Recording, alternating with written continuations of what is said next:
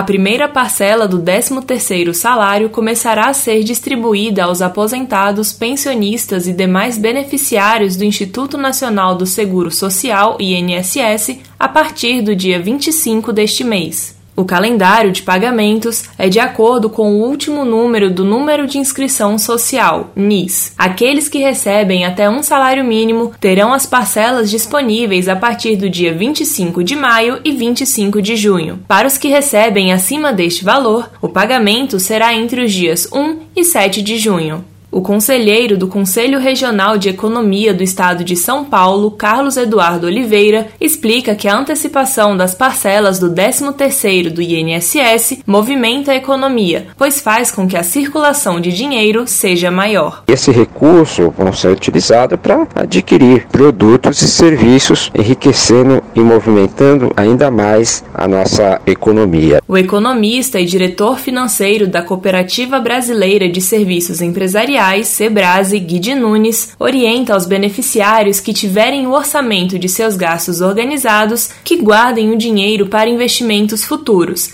e aqueles que possuem dívidas, principalmente aquelas com juros altos, que à medida que tiverem condições, irem liquidando os débitos aos poucos. Para que está a dívida, principalmente do consignado? Para aumentar a liquidez, quer dizer, ele ter um, uma aposentadoria líquida ou pensão líquida maior todo mês, né? Para os seus gastos básicos. Para mais informações sobre o benefício, ligue para a central de atendimento pelo número 135. Também é possível acessar o www.meu.inss.gov.br ou entrar no aplicativo Meu INSS, que está disponível para download gratuito na Apple Store e na Google Play. Reportagem Sofia Stein.